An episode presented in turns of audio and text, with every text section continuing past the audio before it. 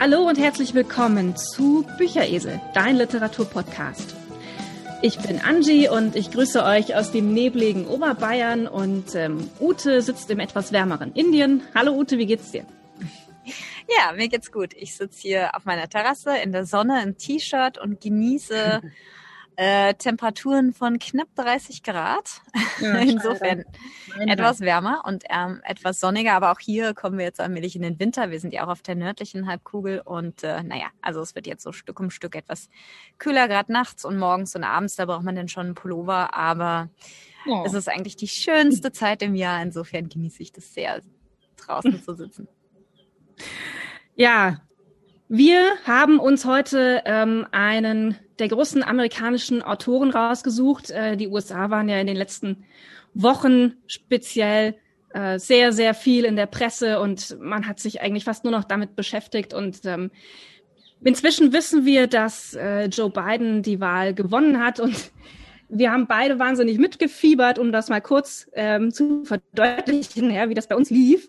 Ich habe quasi ähm, morgens um 2.58 Uhr von Ute eine WhatsApp-Nachricht bekommen. Yes, yes, yes, Biden hat gewonnen. Also so haben wir mitgefiebert, ja. Und äh, wir sind beide wahnsinnig erleichtert, glaube ich, und ähm, freuen uns jetzt, dass wir quasi mit unserem amerikanischen Autor, der ähm, das amerikanische Lebensgefühl auch immer sehr, sehr gut in, in Worte gefasst hat, äh, vermutlich eine Punktlandung ge äh, ge gemacht haben. Und zwar haben wir uns äh, John Steinbeck vorgenommen, einen der ganz, ganz großen der amerikanischen Literatur. Und ähm, Ute, vielleicht kannst du einfach kurz uns ein bisschen was über den Autor erzählen für die unserer Hörerinnen und Hörer, die äh, mit ihm noch nicht so in Kontakt gekommen sind. Mhm. Ja, das kann ich gerne machen. Vielleicht sollten wir hier auch kurz sagen, dass wir uns, dass wir zwei unterschiedliche Bücher von ihm gelesen haben. Du hast Früchte des Zorns gelesen, ich habe von äh, Mäusen und Menschen gelesen. Wir hatten jetzt in der etwas, wir haben das etwas kurzfristig geplant und hatten nicht mehr so die, die Möglichkeit, uns das jeweils andere Buch zu organisieren. Und ich fand halt von Mäusen und Menschen auch ein ganz tolles Buch. Und du findest natürlich Früchte des Zorns auch toll. Das habe ich selber nicht gelesen, kenne ich noch, noch nicht. Aber ähm, es sind beides zwei große Klassiker von ihm. Insofern ist es heute ein bisschen anders als in den ersten beiden Folgen, inso, als insofern, dass wir eben zwei unterschiedliche Bücher vorstellen. Aber ich denke, John Steinbeck hat eine sehr eigene Sprache. Äh, das zieht sich durch viele seiner Bücher. Beides, beide Bücher sind in den 30ern geschrieben worden. Die sind also sehr ähnlich. Es ist so seine Frühzeit, seine Hauptschaffensperiode, wo er einfach ganz, ganz viel geschrieben hat und auch sehr seine Klassiker, sag ich mal, geschrieben hat. Insofern denke ich, ja, probieren wir es einfach mal aus, wie das so klappt. Ja, John Steinbeck, ganz, ganz großer amerikanischer Autor, vermutlich, also er wird immer ganz gerne als der amerikanische Autor zusammen mit, äh, mit Mark Twain äh, geschildert, der einfach ganz wahnsinnig toll das Lebensgefühl oder das Gefühl dieser der Generation kann man sagen, der Zwischenkriegsgeneration einfangen konnte. Also große Depression, Dust Bowl, das ist so die Zeit, in der er einfach groß geworden ist, in der die meisten seiner Romane spielen. Und dieses Lebensgefühl, das, das kann er unglaublich gut beschreiben. Deswegen ist er, glaube ich, auch heute noch so wichtig. Er ist geboren 1902, 27. Februar, äh, hat 1962 den Literaturnobelpreis gewonnen für sein Lebenswerk. Er ist Kalifornier, kommt aus einer oder kam aus einer relativ gut situierten Familie. Also er ist 1968 gestorben, also er ist schon ziemlich lange tot. Seine Vorfahren kamen aus Deutschland, Irland und England. Steinbeck, ganz klar deutscher Name. Er hat in Stanford englische Literatur studiert, hat allerdings die Universität ohne Abschluss verlassen. Hat dann als Reporter in New York gearbeitet, ging dann aber doch zurück nach Kalifornien und hat dort eine Weile als Tourguide gearbeitet, als Caretaker in, in äh, Lake Tahoe ähm, hat dann seine erste Frau geheiratet, Carol Hanning. Und war aber so finanziell, hat er immer ziemliche Probleme gehabt. Also er hat sich nicht wirklich, ähm, hat sich dann immer so mit Gelegenheitsjobs versucht durchzuschlagen. Aber seine Familie hat ihn unterstützt und sein Vater hat den beiden ein Haus zur Verfügung gestellt und hat ihn auch finanziell unterstützt, so dass er sich dann ganz seiner Schriftstellerkarriere widmen konnte. Sein erstes Buch ist 1929 erschienen, Cups of Gold. Und zwar ist das eine Geschichte eines Piratens, und zwar des Piratens Henry Morgan, der Panama City ein, äh, eingenommen hat. Dann in den 30ern hat er seine seine wichtigsten bekanntesten Bücher eigentlich veröffentlicht. Das war so seine erste große Schaffensperiode. Tortilla Flats 1935, auf Mice and Men, also von äh, Mäusen und Menschen 37. Früchte des Zorns 39. Äh, für Früchte des Zorns hat er den Pulitzerpreis für Fiction bekommen. 1942 hat er sich von seiner ersten Frau scheiden lassen und hat äh, eine 22-jährige Nachtclubsängerin ge geehrlicht. Äh, damals war er schon, schon 40. 1943 wurde er Kriegsberichterstatter der New York Herald Tribune. Er war in Europa und hat auch aktiv an Kampfhandlungen teilgenommen, wobei er nie Teil der Armee war. Also das war immer so ein bisschen, bisschen seltsam. Also er hatte, er hat wohl eine große Leidenschaft für Waffen und für Kriegshandlungen gehabt. Das wird später auch nochmal klar, als er im Vietnamkrieg äh, nach Vietnam geht, um dort auch über den Krieg zu schreiben und dort dann wohl einen Patrouillenposten für eine Nacht über, übernommen hat. Und dann sich da wohl auch Feuergefechte geliefert hat mit den Vietcong. Also er ist wohl, er war sein Leben wohl immer sehr für Krieg. Er hat auch den Vietnamkrieg immer verteidigt und hat sich da mit seinem Sohn überworfen, der eben gegen den Krieg war. Und er hat sehr böse über die Vietnamkriegsgegner geschrieben. Äh, 1948 erfolgt die Scheidung von seiner zweiten Frau und äh, ein langer, schmutziger Gerichtsstreit, weil er sich geweigert hat, Unterhalt für seine zwei Kinder zu bezahlen. Seine zweite Frau hat dann in mehreren Interviews sich sehr böse über ihn, ge, über ihn geäußert und hat eben so ein bisschen gesagt, dass er halt sehr, ein sehr schwieriger Mensch ist, der, also er war Zeit seines Lebens eigentlich Alkoholiker, er hat viel, viel Alkohol getrunken, er hat wohl nicht besonders steten Lebenswandel gehabt. Und äh, naja, und als Rache porträtiert er seine zweiten Frau in dem, in dem Buch East of Eden als gemeine Alkoholikerin. Genau, East of Eden ist wahrscheinlich sein wichtigster Roman. Seine dritte Frau Ellen hat das auch mal als sein Magnum Opus bezeichnet. Das, äh, der ist 52 erschienen. Okay. Seine heißt auf Deutsch, heißt auf Deutsch Jenseits von Eden, ne? Jenseits von Eden, genau. Also mhm. ich habe jetzt, äh, ich muss dazu sagen, ich habe sein Buch auf Englisch gelesen. Ich habe jetzt äh, nicht mehr alle Buchtitel auf Deutsch recherchiert. Genau, Jenseits von Eden, du hast recht. Mhm. Ja. Äh, seine späteren Bücher sind dann sehr bizarr, ähm, kommen, er kommt an seine vorherigen Erfolge einfach nicht mehr ran. Er hat noch viel geschrieben in den 50ern und auch in den 60ern. Äh, trotz allem gewinnt er 62 den Literaturnobelpreis. Der ist wohl sehr umstritten. Das ist eine Entscheidung, die auf viel Kritik auch in Amerika stößt. Also er, gerade seine spätere Literatur wird oft zerrissen von den Kritikern. Ist wohl auch, wie gesagt, relativ bizarr. Also er schreibt zum Beispiel über einen Jungen, der versucht, sein Kaugummi loszuwerden und das Kaugummi bleibt aber irgendwie, kommt immer wieder zurück in seinen Mund. Also ist sehr seltsame Geschichte. Vielleicht ein bisschen dem Alkohol geschuldet, weiß ich nicht. Okay. Äh, später kommt auch raus, dass er wohl auch der, der, er war wohl ein Kompromisskandidat für den Literaturpreis. Also die Jury konnte sich nicht einigen, hatten, hatte eigentlich zwei andere Kandidaten, äh, konnte sich da aber nicht einigen und hat dann letzten Endes haben ihn sozusagen dann als, als Kompromisskandidaten vorgeschlagen und er hat dann den Preis verleihen bekommen. Er hat sich früh gegen Rassismus ähm, engagiert und hat eben die Rolle von Afroamerikanern in vielen Filmen als stereotypenhaft und eben auch so ein bisschen oft als bizarr kritisiert.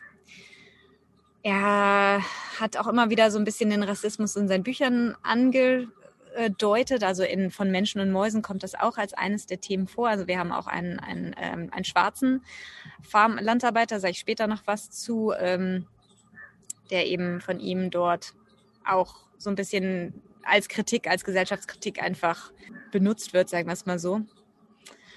Ähm, ja, genau. 68 ist er gestorben, im Alter von nur 66. Herzinfarkt. Ja, lag wahrscheinlich daran, dass er immer sehr viel Alkohol getrunken hat. So oder so, ähm, er war wohl Zeit seines Lebens nicht wirklich ein gesunder Mensch. Er hatte, ähm, er hatte wohl auch ein Herz, er hatte mehrere Herzinfarkte, er hatte wohl auch einen äh, Stroke. Er ist als junger Mensch schon fast an Lungenentzündung gestorben. Naja, also wenn man ein bisschen was über ihn liest, er ist definitiv ein sehr farbenfroher Charakter gewesen. Er wird auch gerne mal als Flawed Genius bezeichnet, also als, als Genie. Er, unglaublich, gerade seine, seine frühen Bücher sind unglaublich tief, haben sehr, sehr viel Tiefe. Wie gesagt, ich glaube, es gibt kaum einen, einen College-Studenten in den USA, der nicht wenigstens eins seiner Bücher lesen musste in, während der Schul- oder College-Zeit. Ähm, er ist immer noch, gilt als sehr aktueller Autor. Viele seiner Themen, die er in den Büchern, die er in seinen Büchern ähm, porträtiert hat, die sind immer noch sehr aktuell. Wie gesagt, Rassismus ist nur eins davon.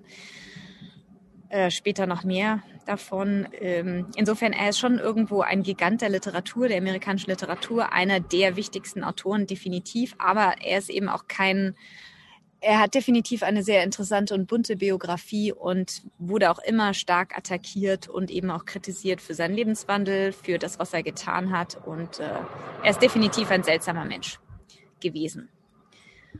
Gut, vielleicht gehen wir einfach mal auf seine Bücher ein oder vielleicht erstmal die Bücher, die in den 1930ern geschrieben wurden, haben ähnliche Themen vielleicht, nicht ganz. Also wie gesagt, wir haben uns ja mit zwei Büchern beschäftigt, die sind nicht ganz gleich, aber haben eben einige Dinge, die sind, äh, die sind ähnlich. Insofern, Angie, erzähl doch mal ein bisschen was zum Setting. Was beschreibt er in seinen Büchern aus den 1930ern hauptsächlich?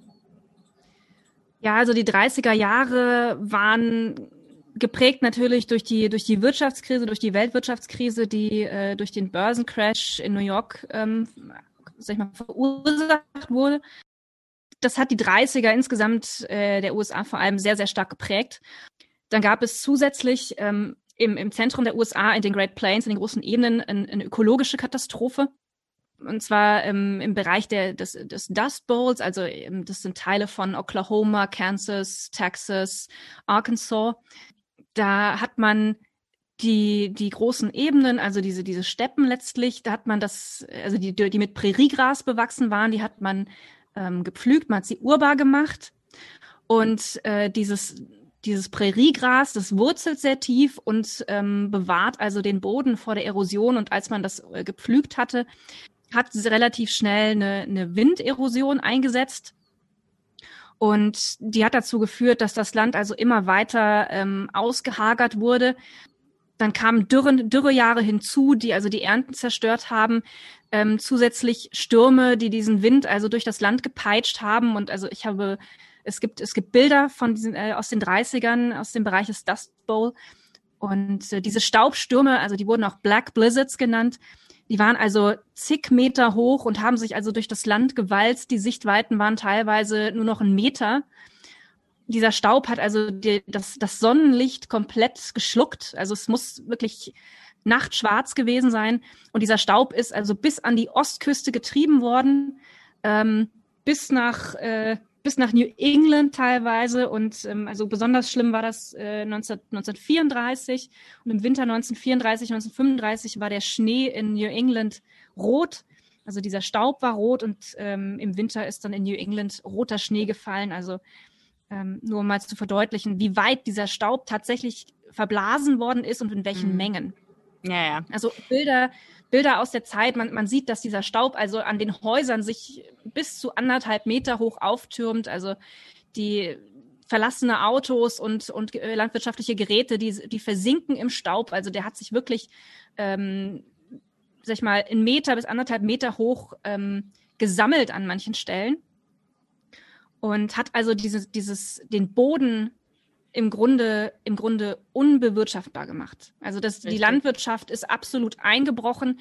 Äh, mehrere Jahre in Folge haben die, haben die Menschen äh, die Ernten verloren und ähm, der Effekt war, dass, dass die Leute sich, sich Geld leihen mussten von den Banken, um das, um das Saatgut für das nächste Jahr zu kaufen. Und das eben mehrere Jahre in Folge, weil sie durch Dürren und durch diese Staubstürme mehrere Jahre in Folge ihre, ihre Ernte verloren haben. Und das ähm, hat zu einer großen Welle an, an ähm, Landverlusten, also an Eigentumsverlusten geführt. Mhm. Hat also die Leute zu Hunderttausenden zu Flüchtlingen gemacht, die also von, ihren, von ihrem Land vertrieben wurden und dann gen Westen gezogen sind. Weil sie die Kredite nicht mehr bezahlen konnten. Also um Richtig. sich mal das zu verdeutlichen, es waren etwa 35 Millionen Morgen kultiviertes Land komplett degradiert, was überhaupt nicht mehr bewirtschaftet ja. werden konnte. 400.000 Quadratkilometer waren ungefähr betroffen. Genau, 125 Millionen Morgen, das ist etwa ein Drittel der Fläche von Texas, ähm, waren kurz davor, komplett zu erodieren.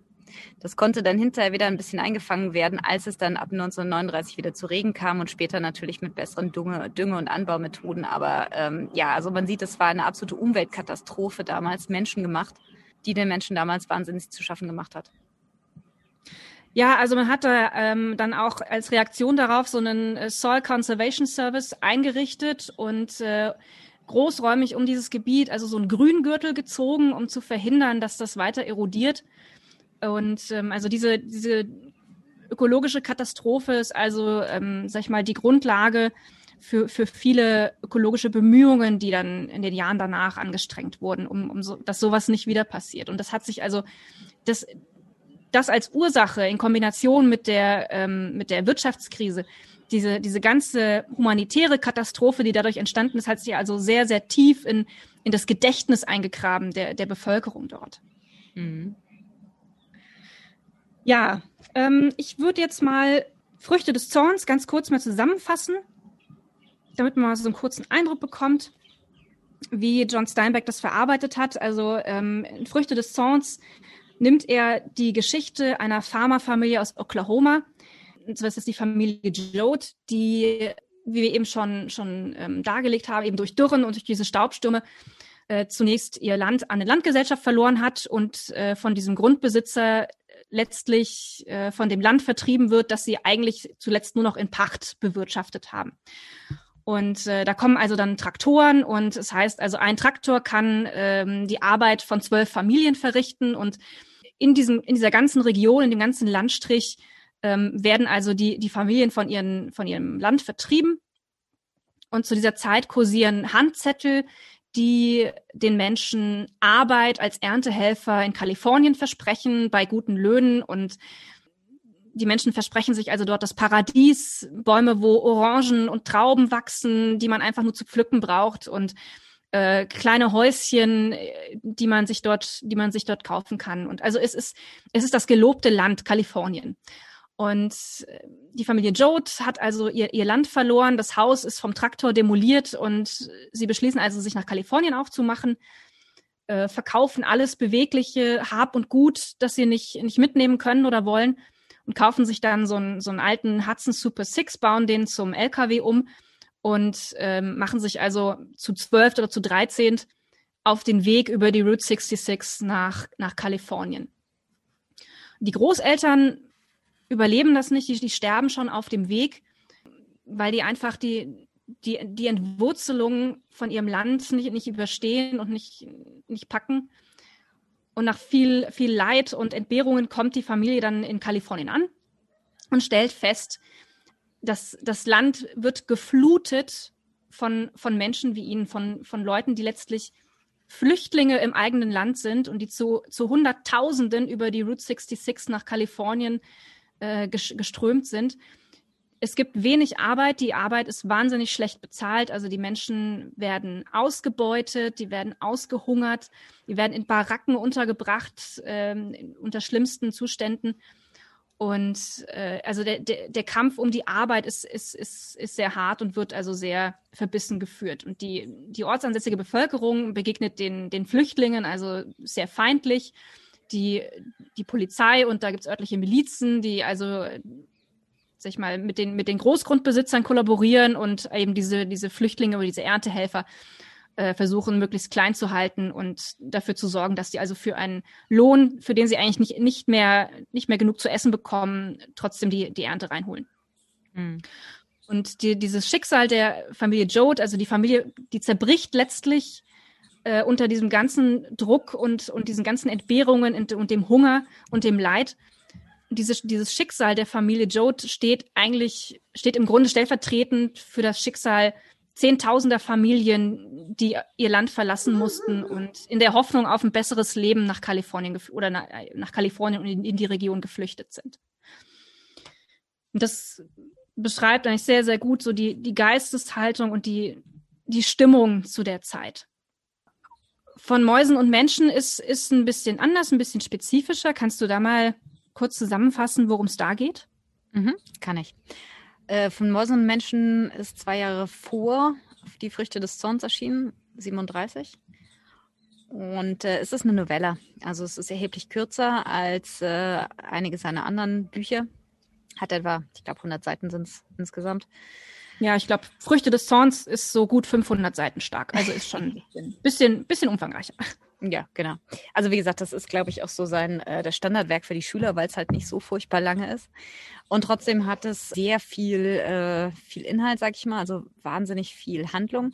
Es ist auch als, als Play, als, ähm, als Bühnenstück konzipiert. Also man kann, man könnte das auch aufführen und das, was er eben an Erzählungen dazu stellt, kann als, als Bühnen, als Regieanweisungen gedeutet werden, weil das Buch ist wahnsinnig viel Dialog. Also das ist eins, ist ein Buch, was auf Dialog aufbaut. Es ist fast, ich würde mal sagen, also mehr als die Hälfte ist wirklich Dialog in dem Buch. Es ist, das ist so eins der, ja, was, was auch die, was auch die Charaktere wahnsinnig stark rüberbringt. Kurz zum Inhalt. Der Name kommt vom Gedicht von Robert Burns to a Mouse, in dem der Autor, also Robert Burns, äh, es bedauert, versehentlich ein Mäusenest zerstört zu haben. Und das Gedicht und der Roman haben eben ähnliche Themen, die Vergänglichkeit des Lebens, die Härte auch des Lebens für die Schwächsten oder Verwundbarsten einer Gesellschaft. Genau, und äh, der Roman dreht sich eben um die Freundschaft zwischen zwei Farmarbeitern, Lenny und George. George ist ein kleiner Mann, der relativ clever ist, sagen wir es mal so. Und Lenny ist ein Riese, der jedoch geistig zurückgeblieben ist und nicht weiß, wie stark er ist. Also er ist geistig vermutlich auf dem Level von einem Achtjährigen, würde ich jetzt mal so sagen. Die beiden teilen den Traum von einer eigenen kleinen Farm, die ihnen gehört wo sie tun und lassen können, was sie wollen. Sie sind, wie gesagt, Landarbeiter. Sie haben kein eigenes Land, sondern sie ziehen wirklich von Farm zu Farm, um eben Ernte einzubringen und äh, ja, im Grunde genommen Tagelöhner, wenn man so will. Also sie werden meistens für einen Monat angestellt und kriegen dann Geld, aber eben auch nicht besonders viel und äh, leben im Grunde genommen ein vagabunden Leben und ziehen von, von Ort zu Ort. Wie gesagt, sie haben diesen Traum um ein eigenes Stück Land und eine eigene kleine Farm. Und Lenny möchte dort Kaninchen züchten und sich um sie kümmern, weil er mag weiche Tiere, die er streicheln kann. Am Anfang kommt es gleich raus, er, er fängt immer Mäuse, um sie eben sozusagen in seiner Tasche zu haben und zu streicheln. Und tötet sie aber meistens, weil er sie zerquetscht oder ihnen das Genick, Genick bricht, weil er einfach nicht weiß, wie stark er ist. Die Mäuse sind so klein und er drückt halt mit der Hand zu und dann ist die Maus halt hinüber. Und das ist sozusagen schon so ein bisschen so, hm, also insofern merkt man da schon am Anfang an, wo die Reise hingeht. Zu Beginn des Buches kommen sie zu einer neuen Farm, wo sie eben Arbeit für einen Monat haben, äh, um bei der Ernte zu helfen. George weist Lenny von Anfang an äh, nichts zu sagen, also einfach den Mund zu halten. Und er möchte das Reden übernehmen, dass halt die Leute nicht mitbekommen, dass er geistig zurückgeblieben ist, weil er eben meint, dann verjagen sie ihn. Äh, die anderen Charaktere im Buch werden dann relativ zügig vorgestellt. Das ist, äh, naja, der Boss, der, der Chef, der ist, bleibt eigentlich relativ hazy, der ist immer nur der Chef, der ist halt einmal am Anfang, äh, als er sie einstellt, kommt er eben kurz zum Reden, sonst äh, hört man nichts mehr von ihm. Die anderen Charaktere sind die Farmarbeiter, Carlson, Slim, Candy. Candy ist ein Krüppel, der die Unterkünfte sauber hält. Und dann ist da noch Crooks, ein Schwarzer. Der hat eine Deformation im Rücken. Crooks heißt sozusagen jemand, der gebuckelt ist. Ja, genau, also ja, genau, der einen Buckel hat im Grunde genommen. Er, ist, er hat eine Deformation im Rücken und ist deswegen, da kommt der Name daher. Und er lebt separat, weil die anderen Arbeiter nicht mit einem Schwarzen zusammenleben wollen. Also hier beschreibt der Autor auch sehr gut den Rassismus, der in den 30ern sehr, sehr stark überall noch zu sehen ist, selbst in Kalifornien. Also Crooks sagt einmal im Buch zum Beispiel, er ist ein Kalifornien geborener Schwarzer, er ist kein Schwarzer aus dem Süden. Insofern ähm, macht er diesen Unterschied. Aber es wird ziemlich klar, dass er wirklich, sage ich mal, dass, dass, äh, dass es da einen großen Rassismus gibt und dass die anderen Farmarbeiter ihn nicht, äh, ihn sozusagen ausschließen irgendwo. Genau, was dann, die Handlung ist relativ, wie gesagt, sind knapp 100 Seiten. Der erste große Höhepunkt ist, als Candys Hund, der schon sehr alt ist und ähm, naja, dann sagen halt die anderen, beschweren sich, weil er stinkt. Und dann sagt ihm Carlson, er erschießt ihn, weil er ist sowieso, er hat kein, keine Freude mehr am Leben und er ist zu alt schon und er soll sich halt einen der Welpen nehmen und äh, den, geht halt, erschießt den Hund. Und das wirft schon quasi, das, das, das zeigt eigentlich schon, wo die ganze Geschichte dann am Ende hintreibt. Genau, am, am Schluss ist es dann einfach so, es gibt dann eben noch Curly, das ist der Sohn vom, vom Chef und Curlys Frau.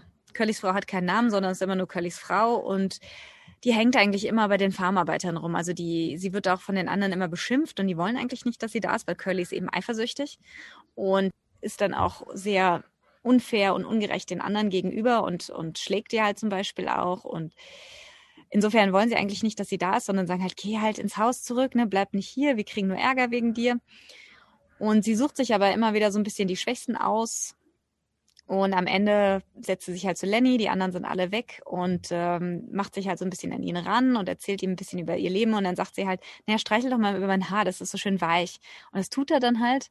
Und dann packt er aber zu und dann fängt sie an zu schreien und ähm, er nimmt sie und schüttelt sie und sie äh, und bricht ihr das Genick.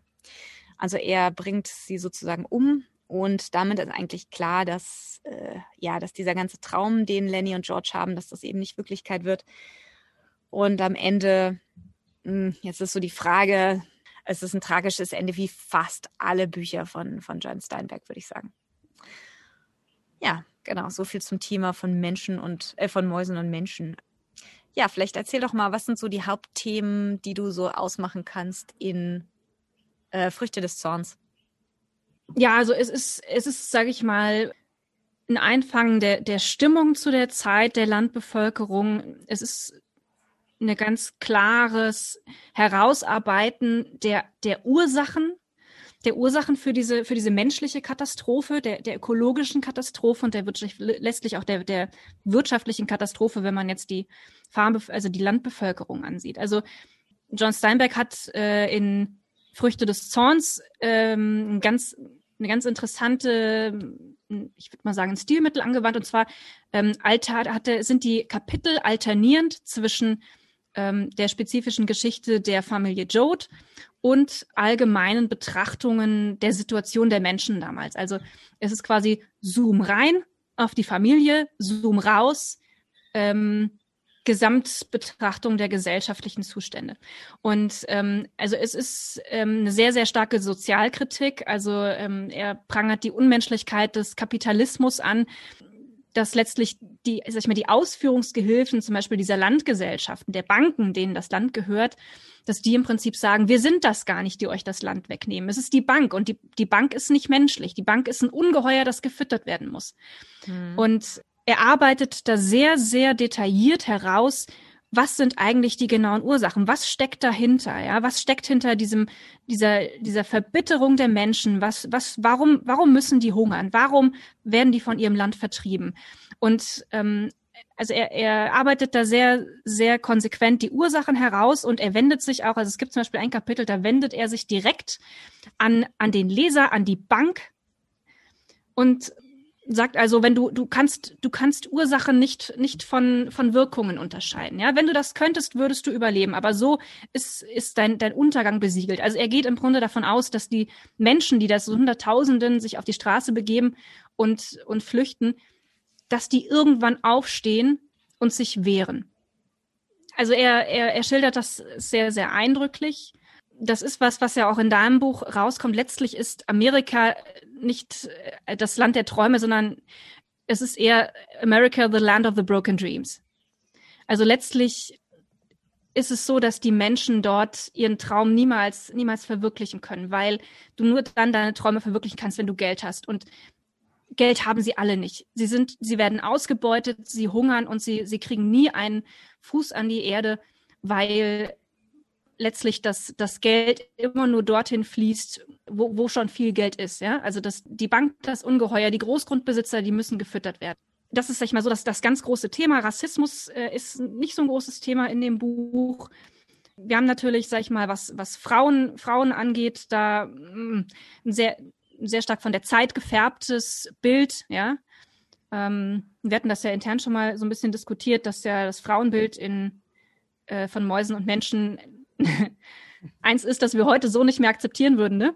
Ja, das stimmt.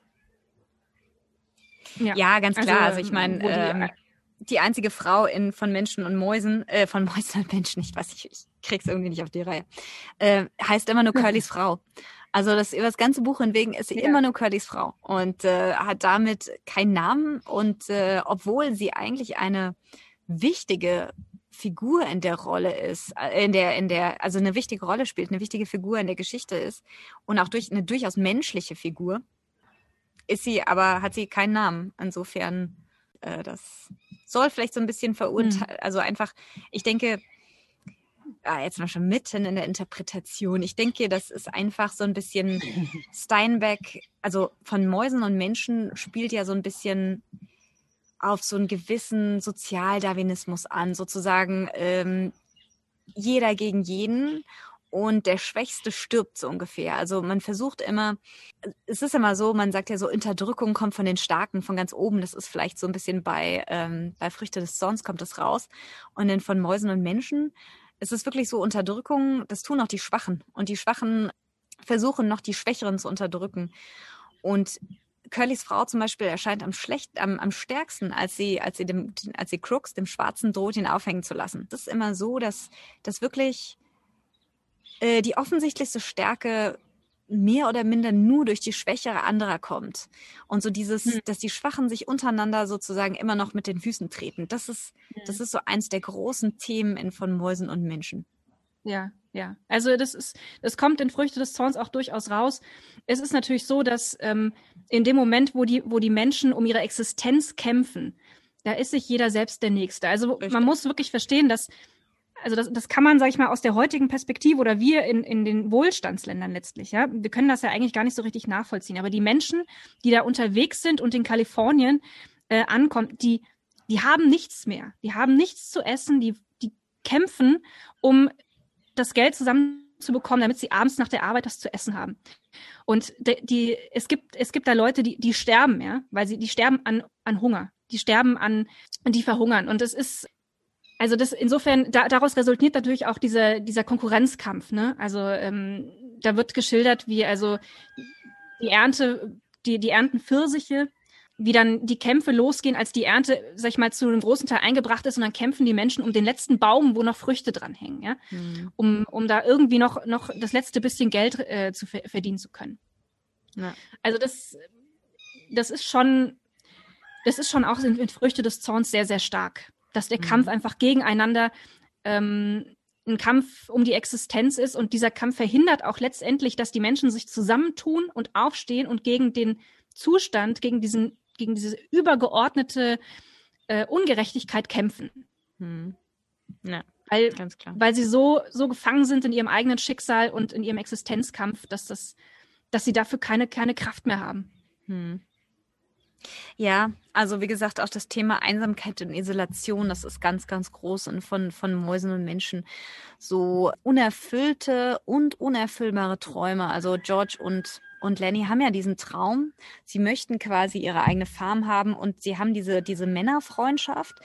Die sind schon fast Familie zueinander, obwohl sie eigentlich nicht verwandt sind. Ähm, das kommt in dem Buch mehrfach raus, weil sie natürlich gefragt werden, ja, wie, wie kommt es, dass ihr zwei da zusammen seid?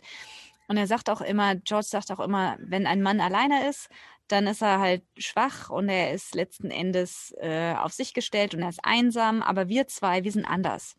Wir haben uns und wir schaffen es, uns unseren Traum zu erfüllen.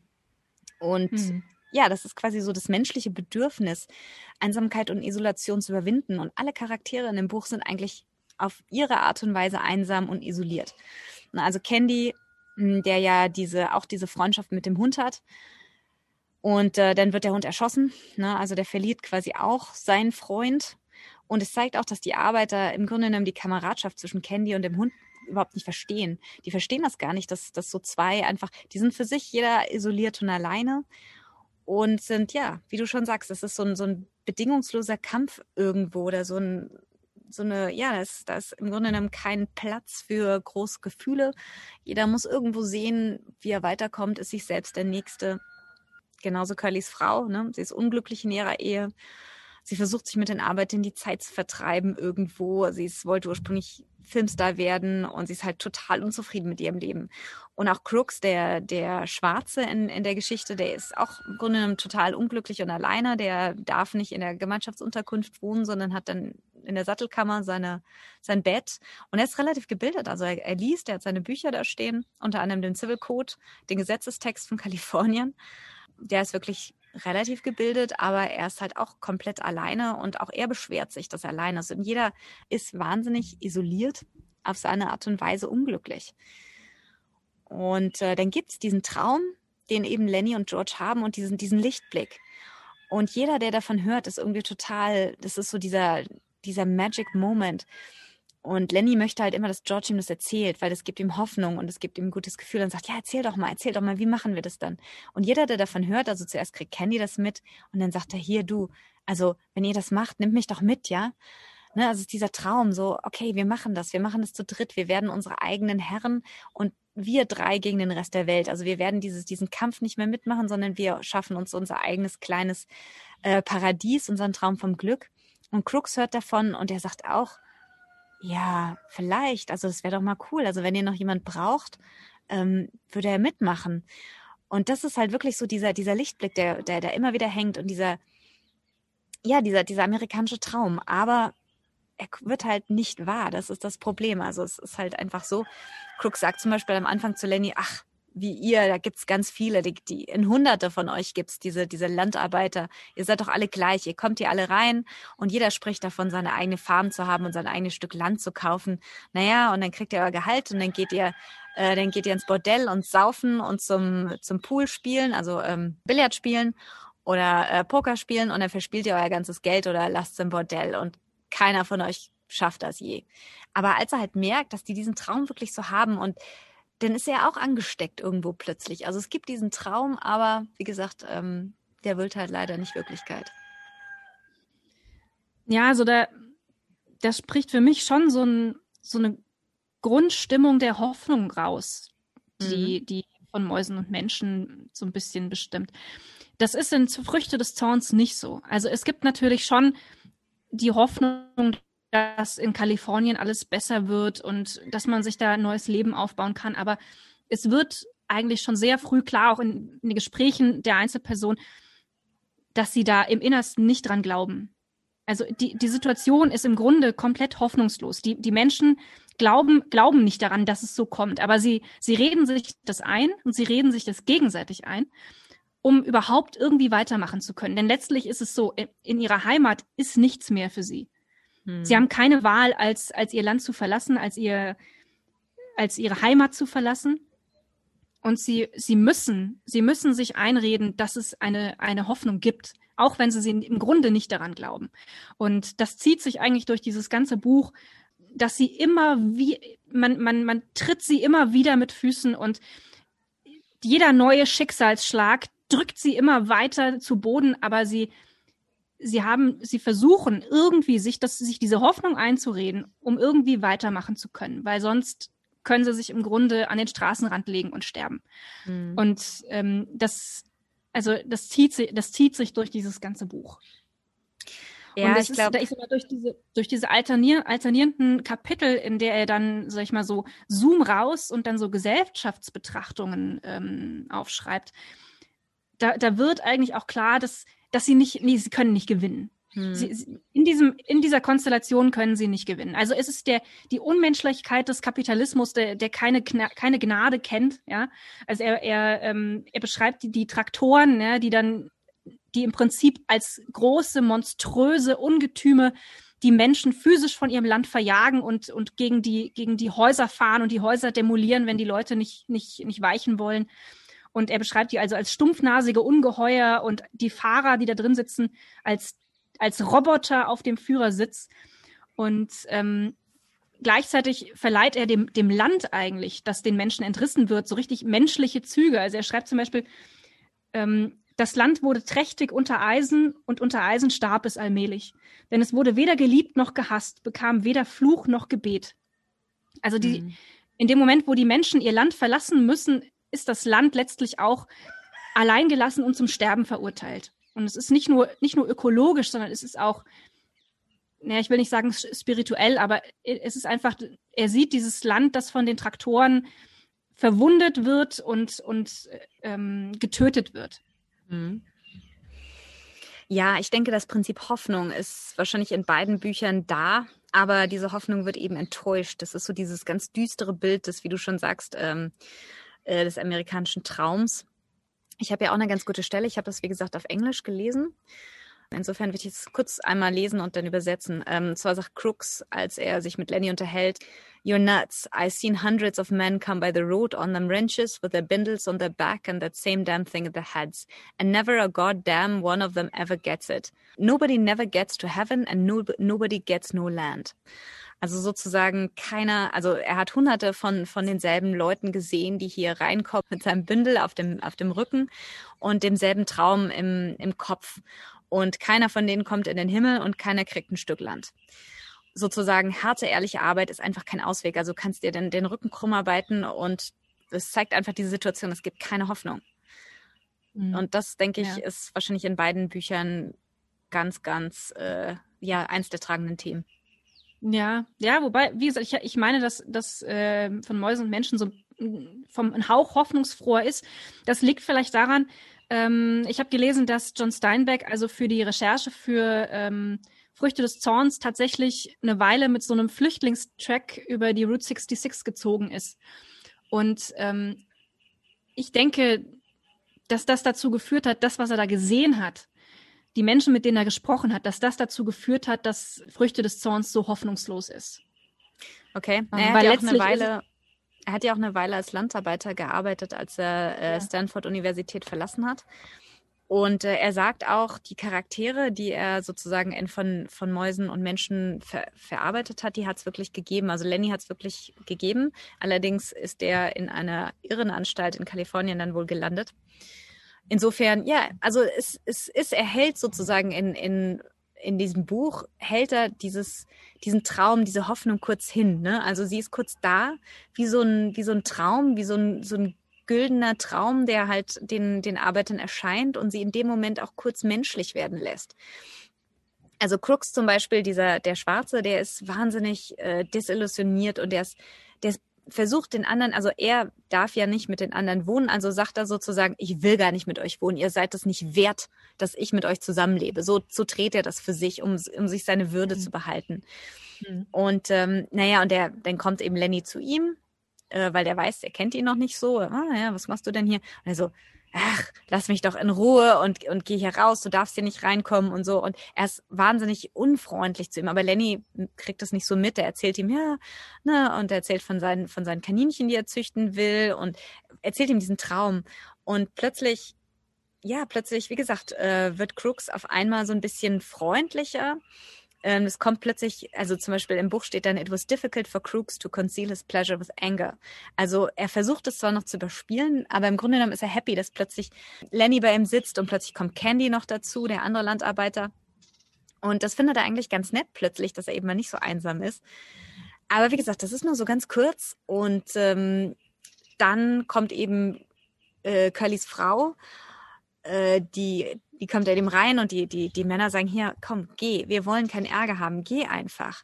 Und dann wird sie halt böse zu denen, ne? Und, und sie sagt dann, und dann, dann, dann wird halt Crooks auf einmal, das ist ja sein, sein Raum, wo er wohnen darf. Und er sagt ihm, komm, jetzt geh raus, mach dich, mach dich äh, vom Acker hier sozusagen. Also er, er sagt, er wird auf einmal richtig, richtig böse zu ihr. Und dann guckt sie ihn an und sagt, ähm, was willst du eigentlich, du Neger?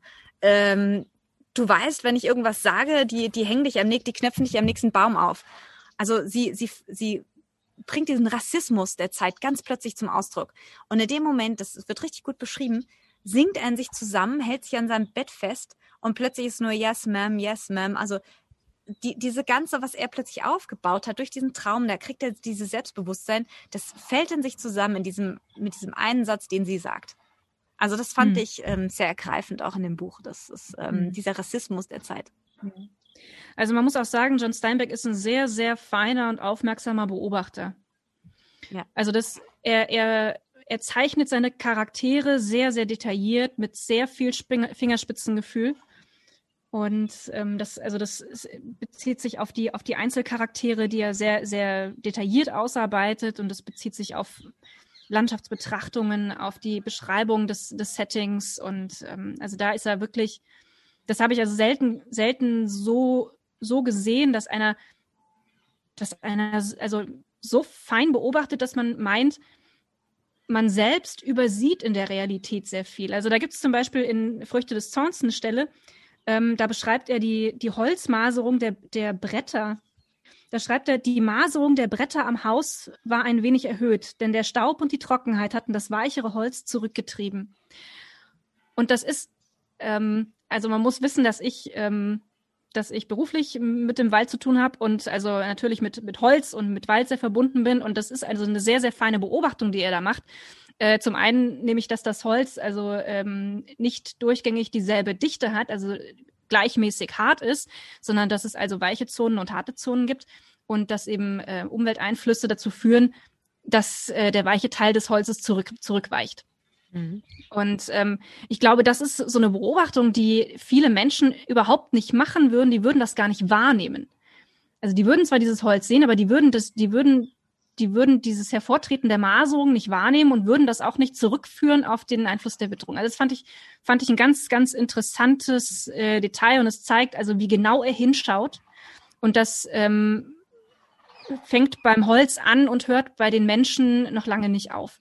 Hm. Ähm, also er, das ist wirklich wirklich was, wo, wo ich jetzt wirklich, also wenn du, wenn du mir ähm, sagst, der ist also Zeit seines Lebens Alkoholiker gewesen und so ein bisschen ein ungezügelter Mensch und ähm, sehr, sehr umstritten und also das, das passt dann für mich nicht so ganz zusammen mit dieser, mit dieser Feinheit der, der Beobachtung, die er da zeigt. Naja, ich meine, selbst Alkoholiker können durchaus ähm, sehr fein beobachten, ne? so ist das nicht. es ist halt nur die Frage. Ja, ich, ich meine, das sind ja beides Werke seiner Frühzeit, wenn du so willst. Da war vielleicht, mhm. war es vielleicht noch ein bisschen noch anders. Nicht, war er noch nicht so benebelt. vielleicht, weiß ich nicht. Nein, also du hast schon recht. Ähm, er ist ein toller, er kann auch ganz toll beschreiben. Äh, jetzt ist auf Men and, auf Mice and Men ist ja hauptsächlich tatsächlich Dialog, aber zwischendrin auch wieder absolut tolle Beschreibung und das ist so eines der Dinge, die ich an ihm ganz toll finde, ist, dass man sich wirklich dort befindet. Also man fiebert total mit. Und es sind so kleine Höhepunkte immer wieder in dem Buch, auch zum Beispiel als Candys Hund erschossen wird. Und man merkt wirklich, wie man den Atem anhält. Über, das wird über fünf Seiten oder so, zieht sich das hin. Und man hält wirklich den Atem an und merkt richtig, wie man wie sich diese Spannung aufbaut und aufbaut und aufbaut und man, man hält den Atem an und man ist wirklich dort. Und das ist was, was denke ich, was wirklich wenig Autoren in dieser Art einfach schaffen. Ich meine, das ist ja nun, wie du schon sagst, das ist für uns ja nun wahnsinnig weit weg schon. Ne? Große Depression, Dust Bowl, ja. das haben wir nie miterlebt. Wir haben diese, diese Art von Gesellschaft, von dieser wirklich, von diesen Schwächsten der Schwachen haben wir nie miterlebt. Wir sind ja im Wohlstand geboren und aufgewachsen. Aber mhm. und trotzdem schafft das, uns dahin zu bringen. Und wir sehen dieses Zimmer vor uns, wo Crooks wohnt. Und man sieht, wie er, ich kann mir das total vorstellen, er beschreibt, wie er dort sitzt und sein, sein, sein Rücken mit dem Öl einreibt um die, um die Schmerzen einfach zu nehmen. Und ich kann mir das absolut wahnsinnig vorstellen. Also er kann, er hat so wirklich die Möglichkeit, das zu beschreiben, als wenn man dort vor Ort sitzt. Es ist wirklich live und in Farbe so ungefähr. Das hat mich an dem Buch wahnsinnig, ähm, das hat mir wahnsinnig gut gefallen. Hast du irgendwie, sage ich mal, technisch Stilmittel ausmachen können, jetzt in der Originalsprache, die er da angewandt hat? Also ich habe hier ja eine Übersetzung, ähm, da finde ich es immer so ein bisschen, mh, hm, ein bisschen kitzlig, äh, sich da auf, Stil, auf Stilmittel äh, zu konzentrieren. Ich meine, es, geht schon, aber ähm, da du jetzt einen Text in Originalsprache gelesen hast, hast du irgendwas identifizieren können, wo du sagst, also das ist, das ist eine Technik, die, die dazu führt, dass es einem, dass man da so reingezogen wird. Das ist eine Technik, dass dieses, diesen Text so gut macht? Also ganz ehrlich, nicht wirklich. Ähm, es ist eindeutig durch, also ich finde, äh, von, von Mäusen und Menschen lebt durch die Dialoge. Die Dialoge sind unglaublich. Also wie gesagt, das mindestens die Hälfte des Buchs ist, ist Dialog. Er schreibt Slang. Also es ist wirklich ein übelster amerikanischer Slang. Aber er macht, die, der Slang macht natürlich die, die Charaktere sehr authentisch. Er benutzt Natursymbolik. Das ist mir eigentlich erst beim, ich will nicht sagen zweiten Mal lesen aufgefallen, aber als ich dann nochmal durchgeschaut habe, mir so ein bisschen aufgefallen. Also zum Beispiel am Anfang des Buches ähm, sind die beiden kommen also noch nicht ganz noch nicht ganz auf der Farm, sondern ein paar Meilen entfernt und es ist aber dunkel und sie entschließen sich zu rasten und dann erzählt dann dann zeigt er eben auf, ja, dann sitzen sie in so einer kleinen Lichtung mit so einem kleinen Flüsschen und das ist so ein bisschen paradiesisch. Also da ist so eine kleine Wasserschlange, die geht da, die schlängelt sich da durch, durch, durch den Fluss und es ist total paradiesisch und wunderschön und man kann sich das total vorstellen. Und am Ende kommen sie, der Showdown ist eben dort wieder. Also George sagt eben Lenny, wenn irgendwas passiert, komm hierher zurück und versteck dich hier. Ich komme und hol dich. Und sie sitzen am Ende dann dort und auf einmal, naja, dann fällt das Laub und die Schlange wird vom, wird vom, äh, vom Reiher gefressen. Insofern ähm, bringt er diese Natursymbolik immer mal wieder ins Spiel. Also Tiere sind große Symbole bei ihm. Lenny stark wie ein Bär, aber auch irgendwo hilflos wie ein Welpe. Wir haben viele Tiere, die, die, also die Mäuse zum Beispiel oder dann die Welpen oder der Hund, der eben getötet wird. Also viele Tiere dabei. Immer, da, immer wieder, die so, so ein bisschen das Ganze illustrieren. Mhm. Vielleicht auch so ein bisschen, um zu zeigen, diese getöteten Tiere sind eben genauso wie Menschen der brutalen Willkür der Umwelt ausgeliefert, vielleicht. Hm. Ja, und wie gesagt, also die, vor allem eben die, die Sprache, finde ich, die bringt die, die Charaktere wahnsinnig zum Leben. Es ist, wie gesagt, es ist ja ein Buch, das ist auch als, als Play geschrieben, als, als Bühnenstück. Deswegen ist eben so viel, sag ich mal, Dialog drin. Also man könnte das Ganze äh, auch durchaus als, also sehr gut verfilmen und müsste wahrscheinlich gar nicht groß was wegnehmen, weil die, die Dialoge könnte man wahrscheinlich mehr oder minder eins zu eins übernehmen. Insofern ist das vermutlich anders als Früchte des Zorns. Äh, was denkst du denn, was, was hat dir denn äh, so an Früchte des Zorns, was ist dir da aufgefallen? Fallen? Ich meine, dir gefällt das ja auch sehr gut. Was ist für dich so die Stärke von Früchte des Zorns? Also, wie ich schon gesagt habe, also diese, diese alternierenden ähm, Themen der Kapitel fand ich, fand ich ganz interessant. Und ähm, also er, er macht sehr, er macht sehr deutlich, er macht seine Sozialkritik sehr, sehr deutlich er macht seine Kritik am Kapitalismus sehr deutlich. Also man, man muss auch wissen, dass Früchte des Zorns nach Erscheinen in Kalifornien eine ganze Weile verboten war. Mhm. Wegen der Sozialkritik. Also das, und dass also Großgrundbesitzer und politische Rechte teilweise diese, dieses Buch verbrannt haben öffentlich. Ja. Also es war sehr, sehr brisant zu seiner Zeit. Ähm, und das, ähm, ich sag mal, so, so muss man es auch lesen. Man muss es als Sozialkritik lesen, nicht als Geschichte eines Einzelschicksals, sondern als, als Sozialkritik.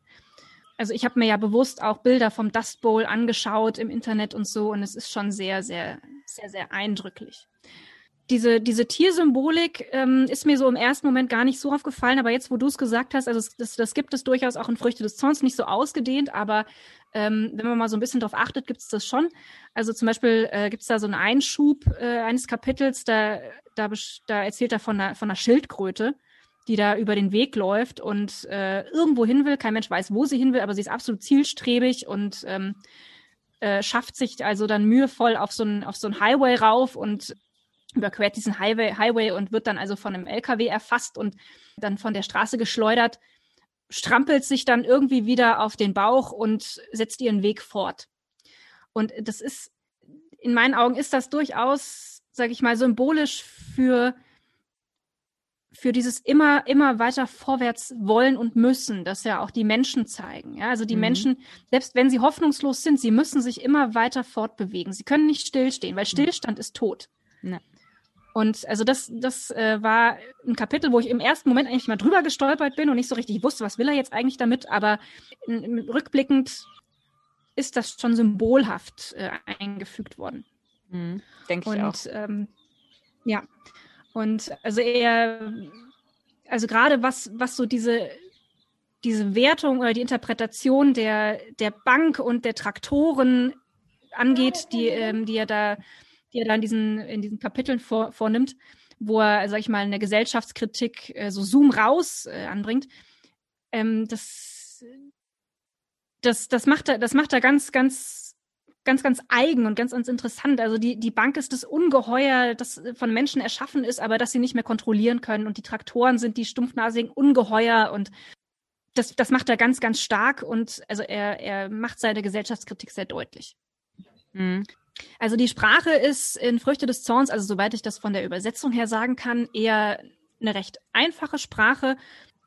Keine, keine groß verschachtelten Sätze, keine, keine, sag ich mal, ausgedehnte, komplexe Metaphorik. Aber er, er hat, er verwendet, sag ich mal, in, mein, in meinen Augen schöne, schöne Worte. Also es ist eine schöne Sprache. Ich, ähm, da gibt es zum Beispiel ein Wort, das kannte ich, das kannte ich gar nicht. Das, und das ist, das Wort ist Regenköpfe das habe ich vorher noch nie irgendwo gelesen, aber es ist so bildhaft. Also es, ähm, er, er beschreibt da, wie ähm, also dieses dürregeplagte Land, wie die Farmer also auf ihrem dürregeplagten Land stehen und am Horizont diese Regenköpfe aufziehen sehen, also diese mächtigen dunklen Wolken, von denen sie sich Regen erhoffen. Und diese Regenköpfe lassen aber nur ein paar Tropfen fallen und ziehen dann und ziehen dann weiter. Und also allein dieses Wort Regenköpfe, fand, das, das fand ich äh, wahnsinnig bildhaft. Ja, das ist schön. Und das, ja, das ist also ein wahnsinnig schönes Wort. Also das, das zieht sich eigentlich so durch, durch dieses Buch, dass er also mit, mit einer sehr, sehr schönen, schönen, aber einfachen Sprache äh, die Dinge beschreibt und darlegt. Das ist also stilistisch nicht, sicher nicht, nicht sehr komplex, aber wirkungsvoll, ungemein mhm. wirkungsvoll. Ja, ich glaube, er ist eindeutig realistisch. Ne? Also er, er schreibt, ja. seine Werke sind, äh, sind, real, sind dem Realismus zuzuordnen ähm, es, ist, es ist nicht blumig, es, es besch er beschreibt schon, also er beschreibt auch in von, von Mäusen und Menschen, als zum Beispiel, als Lenny äh, Curlys Frau um, umgebracht hat und sich dann, dann davon stiehlt, weil er weiß, dass es Ärger gibt, was er was Böses gemacht hat. Der beschreibt er dann, ja, und es war Nachmittag und die Tauben flogen raus und die Sonne schien und so. Also er, er beschreibt schon sehr schön, wie du schon sagst, aber sehr schnörkellos. Also er beschreibt ja. in einer einfachen Sprache, was passiert. Die Beschreibungen sind sehr, sehr, sehr äh, akkurat, finde ich, aber eben sehr schnörkellos, ohne große ja. Romantik oder sowas drin. Ja, ja, das stimmt, das stimmt. Also das macht es relativ gut und flüssig zu lesen, finde ich. Also ich habe Früchte des Zorns eigentlich, so ich mal so vor, vor, weiß ich nicht, einem Jahr oder vor zwei Jahren mal so aus der Not heraus in die Hand genommen. Das ist ein, eine uralte Bertelsmann-Ausgabe, die äh, ein Nachla Nachlass meiner Großeltern. Äh, und ich hatte irgendwie nichts anderes zu dem Zeitpunkt und also gerade so Büchernotstand, ne? Und äh, habe mir dann mal äh, so den einen oder anderen älteren Schinken vorgenommen, der hier rumflog und äh, bin dann eher zufällig an Früchte des Zorns äh, geraten. Und ähm, es ist also ein, ein Buch, das sehr wo, wo die Geschichte sehr langsam voranschreitet. Also ich habe am Anfang habe ich gedacht, oh mein Gott, ist das Todsterben langweilig. Aber es, ähm, es entfaltet sich mit der Zeit und ent, entfaltet eine wahnsinnige Wucht. Also es nimmt einen wirklich mit und ähm, das Schicksal dieser Familie ist es so tragisch. Und das, das Ende, also ich will das Ende nicht vorwegnehmen, aber ich kann euch sagen, dieses Buch hat ein sehr packendes und tragisches Ende und es lohnt sich bis dahin durchzuhalten.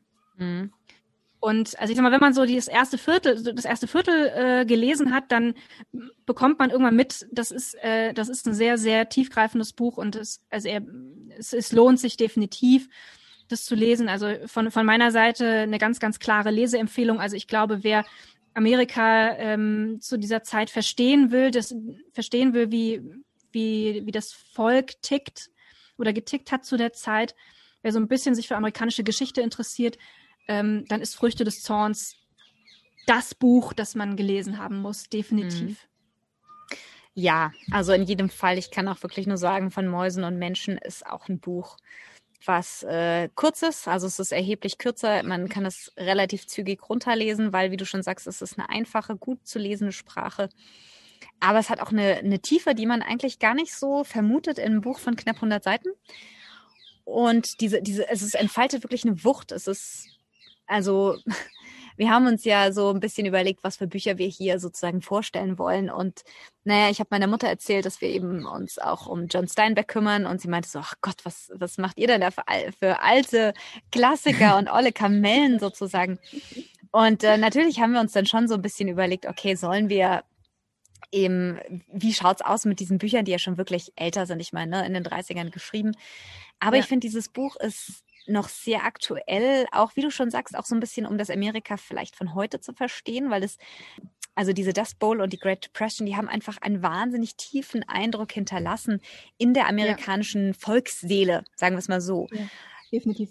Generell. Und ich glaube, ähm, es ist einfach so ein Teil der Geschichte. Und wenn man eben Amerika in seiner Ganzheit heute verstehen möchte und auch zum Beispiel die Ursachen, warum wird ein Donald Trump gewählt zum Beispiel, dann sollte man sich einfach mit diesen Dingen beschäftigen. Und da ist einfach John Steinbeck ist, glaube ich, der Roman, den man lesen sollte, um gerade diese, diese sehr dunkle, diesen sehr dunklen Teil der amerikanischen Geschichte zu verstehen. Äh, ja, auch eine Zeit, in der Amerika im Grunde genommen den aufgestiegen ist zur Weltmacht. Ne? Also das begann ja sozusagen im Ersten Weltkrieg. Dann hat ja Amerika versucht, sich ein bisschen rauszuhalten, aber spätestens in den 30ern, dann Anfang der 40er, wurde es ja im Grunde genommen die beherrschende Weltmacht. Also insofern, und das, das wurde eben geboren aus dieser sehr dunklen Zeit, ähm, The Great Depression und eben The Dust Bowl. Insofern denke ich, äh, sind diese Bücher durchaus heute aktuell, auch wenn es eben Klassik, oder deswegen sind sie auch Klassiker vielleicht auch. Ne? Und ähm, in jedem Fall ganz, ganz großen Daumen hoch. Äh, man sollte sich mal eins von ihm vornehmen und das mal lesen. Es, es ist wirklich, es ist wirklich definitiv ein Buch, was man gelesen haben sollte. Ja, auf jeden Fall. Also wenn du sagst, man sollte sich eins von ihm vornehmen, vielleicht nicht das mit dem Kaugummi, sondern schon eins aus, ja. den, aus den 30ern, ja, aus seiner guten Schaffensperiode. Ähm, Wahrscheinlich. Ja, ja, definitiv. Und also ich sag mal, ähm, John Steinbeck ist auf alle Fälle ein guter Ausgangspunkt, wenn man sich mit der amerikanischen Geschichte und dem amerikanischen Way of Life und dem Lebensgefühl ähm, beschäftigen möchte. Richtig. Wobei East of Eden, also jenseits von Eden, wurde erst 52 geschrieben. Das ist ja auch ein sehr, hm. sehr bekanntes Buch von ihm. Ich weiß gar nicht ist genau. Das nicht, ist das verfilmt worden, oder? Alle. Also ich glaube, es sind die meisten seiner Bücher sind verfilmt worden. Mhm. Also von Man and Mice ist, glaube ich, 1939 schon verfilmt worden. Früchte des Zorns 1940. Äh, Tortilla Flat 42, also die sind äh, von Mon Man and Mice ist übrigens, glaube ich, 92 habe ich gelesen, nochmal verfilmt worden. Ah, okay. Und zwar mit John Markovich. Ähm, Ach was, ähm, echt? Oh, den, den liebe ich ja. Ja, ganz der ist großartig. Mhm, das stimmt, das ist ein gut, ein ganz toller äh, Schauspieler. Also wer ah nicht die, äh, die Lust hat, sich durch die Bücher äh, zu, zu schaffen, kann, kann sich, ja, ja gut, von Menschen, von Mäusen und Menschen ist ja nun wirklich kein großes, dickes, fettes Buch. Aber es sind alle seine, seine Hauptwerke sind tatsächlich verfilmt worden. Also die Liste ist lang. Ja, so ein großer Teil auch mit sehr prominenter Besetzung, ne? muss man auch sagen. Also. Ja, natürlich East of Eden mit James Dean. Ich weiß gar nicht, The Grapes of Wrath. Äh, es wollte eigentlich Spielberg äh, in den 90ern nochmal verfilmen, aber da konnten die sich, die Erben von Steinbeck haben sich da wohl irgendwie nicht einig werden können und äh, weil er hätte ja die Filmrechte kaufen müssen. Also insofern, das hat wohl nicht funktioniert, die sind sich wohl da nicht handelseinig geworden. Aber man kann durchaus erwarten, dass vermutlich die Früchte des Zorns nochmal verfilmt wird, früher oder später. Also es gibt bisher von Die Früchte des Zorns nur eine einzige Verfilmung. Richtig, von 40, ähm, Mit Henry, mit Henry Fonda in der Hauptrolle. Mhm, also genau. John bei, von, von, also directed, directed by John Ford, also mhm. Regisseur. Also auf alle Fälle sehr, sehr bekannter und hochkarätig verfilmter Stoff. Gut. Dann, wenn du nichts mehr Dringliches auf der Liste hast, würde ich langsam zum Ende kommen. Richtig. Nein, ich glaube, wir haben das Buch oder die beiden Bücher in ziemlich langer Breite äh, auseinandergenommen und ähm, ich hoffe, wir haben euch ein bisschen Lust gemacht, sie vielleicht mal zu lesen.